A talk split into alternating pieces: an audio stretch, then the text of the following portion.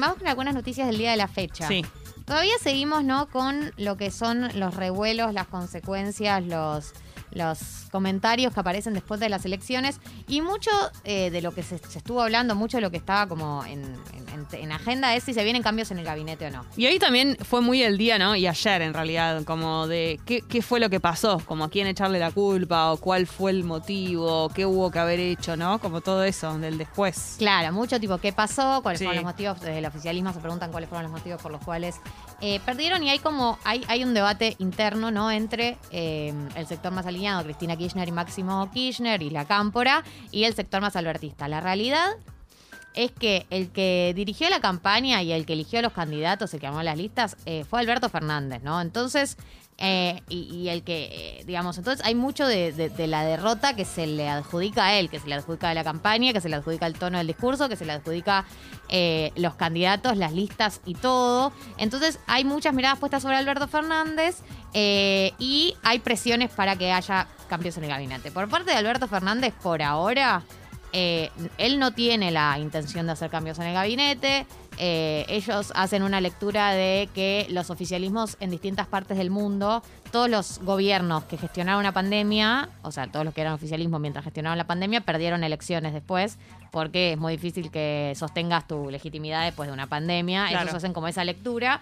Y desde, mm, desde la zona más de, de- de la cámpora eh, y de- cercana a Cristina Kirchner, eh, plantean que eh, algo que igual es, es una, es una obviedad, pero que hacen más hincapié en esto, que es, bueno, sí, de una puede ser, pero también tenés que tener en cuenta que la situación económica es dramática para muchísimas personas. Ayer lo hablábamos con Diego Genud. Mm. y eso, sin dudas, es, fue un punto, es un punto débil de este gobierno. Y, y creen que también de- tiene que ver con eso la pérdida ¿no? de, de popularidad. Claro, estén quien estén como representantes, eh, esto iba a ser un tema igual. Es- Pongas a quien pongas. Sí. Y mm, entonces, si bien todavía no están confirmadas eh, cambios en el gabinete, sí, si vienen anuncios de acá a noviembre que tienen que ver con la reactivación económica, ¿no?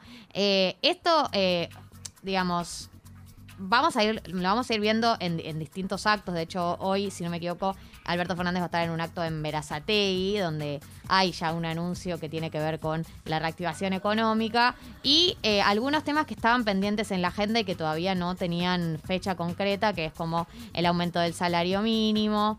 Eh, perdón, eh, el acto del que va a ir hoy es en Bursaco, en Almirante Brown, donde va, va, va a formar parte de un acto de una empresa que anuncia una inversión de 60 millones de dólares y la creación de nuevos puestos de trabajo.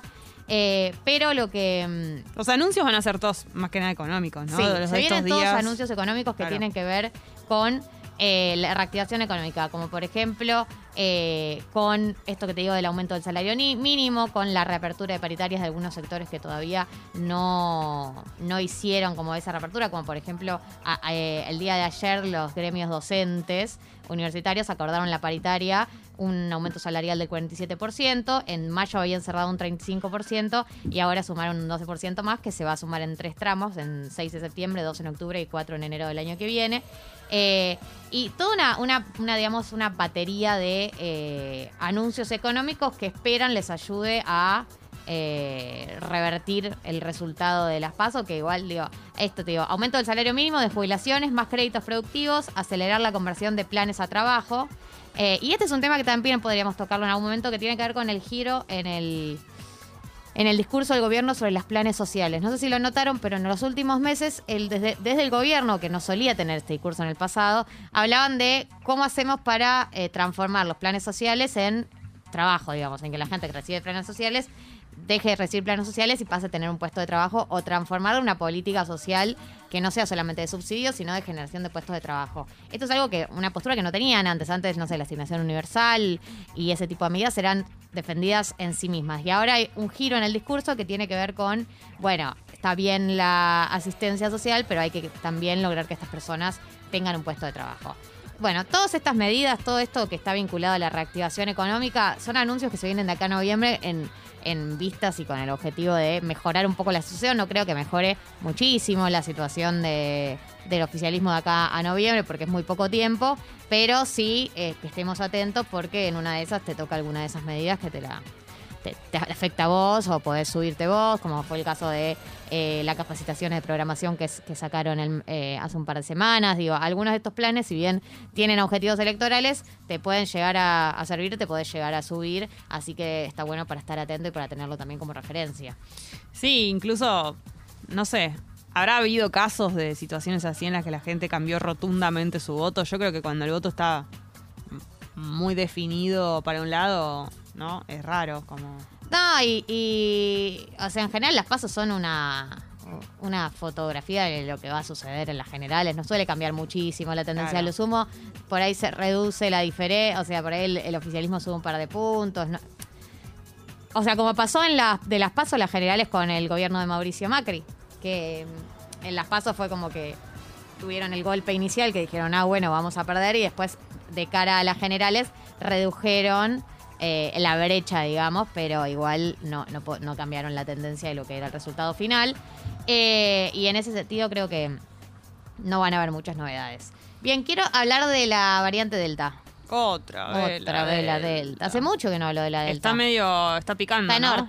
Está en Ort. Eh, no sé si conocen la escuela Ort, el secundario Ort. Sí. Yo, obviamente, como toda judía de bien, la conozco. Sucho me mira, me Acá, hace los señas. ¿Vos juríos. ¿Fuiste? ¿Vos fuiste? Yo soy de la ORT 2 de Belgrano. ¿Montañeses? La de Montañeses. Fui a las dos. Cheto. Hice, hice el básico en Yatay y medios en. Claro, porque vos querías ser de los Yatay es del pueblo y Montañeses es de Sí, Chetos. sí, créeme que yo me Pero di pará, cuenta. Yatay es la de los chicos que quieren estudiar tecnología y esas cosas. En las dos está... Ah, pero una era más, Tecnología. socia- más de, de medios, claro. No, una es para la gente que vive en Pilar en los countries y la otra es para la gente que, que sabe lo bueno, que pero es tiene distinta orientación igual.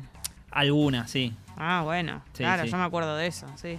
Bueno, lo que pasó fue que eh, aparecieron tres casos confirmados de la variante Delta en eh, Ort, en la escuela Ort del barrio de Belgrano. Eh, o sea, en realidad son 43 los casos positivos, o sea, los detectados, pero tres, son, tres están confirmados que son de la Delta. Lo que se está haciendo es, eh, obviamente, testear de la mano del Malbrán, eh, del Instituto Malbrán, a todos los chicos que se contagiaron eh, para ver cuántos son de la Delta y se suspendieron las clases. Eh, o sea, se pasaron a ser virtuales, hay que aclararlo, no que se suspendieron. Eh, y hay que ver ahora eh, cuánto de este brote, cuántas de estas personas son de la Delta, no son de la Delta. Se está estudiando eso en este momento. Y hoy en día tenemos en la ciudad de Buenos Aires 22 casos de Delta sin antecedentes de viaje, o sea, sin, eh, digamos, de, de acá, circulación claro, sí, comunitaria. sí. Eh, esto fue noticia principalmente el fin de semana, pero como ayer habíamos estado muy ocupadas hablando de las elecciones, no pude actualizar sobre el tema que más me obsesiona, que es la, la Delta. Hay que decir igual que estamos con muy buenos números de, de coronavirus en la Argentina y disfrutemos mientras se pueda. Ayer escuchaba una periodista de Canal 13 que tiene creo que uno de sus hijos en la ORT que decía que es un colegio que tiene, como muchos otros, pero eh, hermanos en, en distintos niveles. Entonces están tratando de ver si detectan que algunos de los otros chicos, como que claro, por familia. Porque si ya hay un chico contagiado que a su vez tiene un hermano que va al secundario, como... No, es No que, llegás es que más te tuvieron que aislar a todos porque vos estás en una escuela, en general, viste que los, los chicos que van a, a la escuela secundaria tienen un hermano, una hermana de esa misma Claro, edad, como que en general no se llevan tantos años. Entonces, está en riesgo la familia, el hermano, si el hermano fue a la escuela, la- el- la- digo, como se empieza a extender rápidamente el rango de acción y el y la- las personas que pueden haber estado involucradas. Entonces, en ese sentido, creo que es sabia la decisión de lo primero que tenés que hacer es aislar, Aislar, a todos. sí. Hasta, hasta que se demuestre lo contrario, hasta que se sepa. Es como aislate y después ves. Sos además- jodida, Delta, eh, sos jodida. Sí, sos jodida. Pero además eh, es algo que está pasando en todas las escuelas, incluso Obvio. las que no tienen delta, que son las burbujas todo el tiempo. Es eh, un niño se levantó con fiebre, bueno, se aísla la burbuja y así todo el tiempo. Es la dinámica con la que estamos viviendo ahora y es un poco también lo que nos estamos acostumbrando. A la Delta, claro. Claro. La tenía- Delta. Se tenía que sonar y se sonó. Sí, sí, la Delta. Eh, no, lo que digo es, es un poco la dinámica a la que nos estamos acostumbrando. Obviamente siempre es como genera más dudas y más preocupación que sea la Delta, pero esto que hicieron eh, lo están haciendo todos los colegios del país cada vez que aparece algún posible caso sospechoso.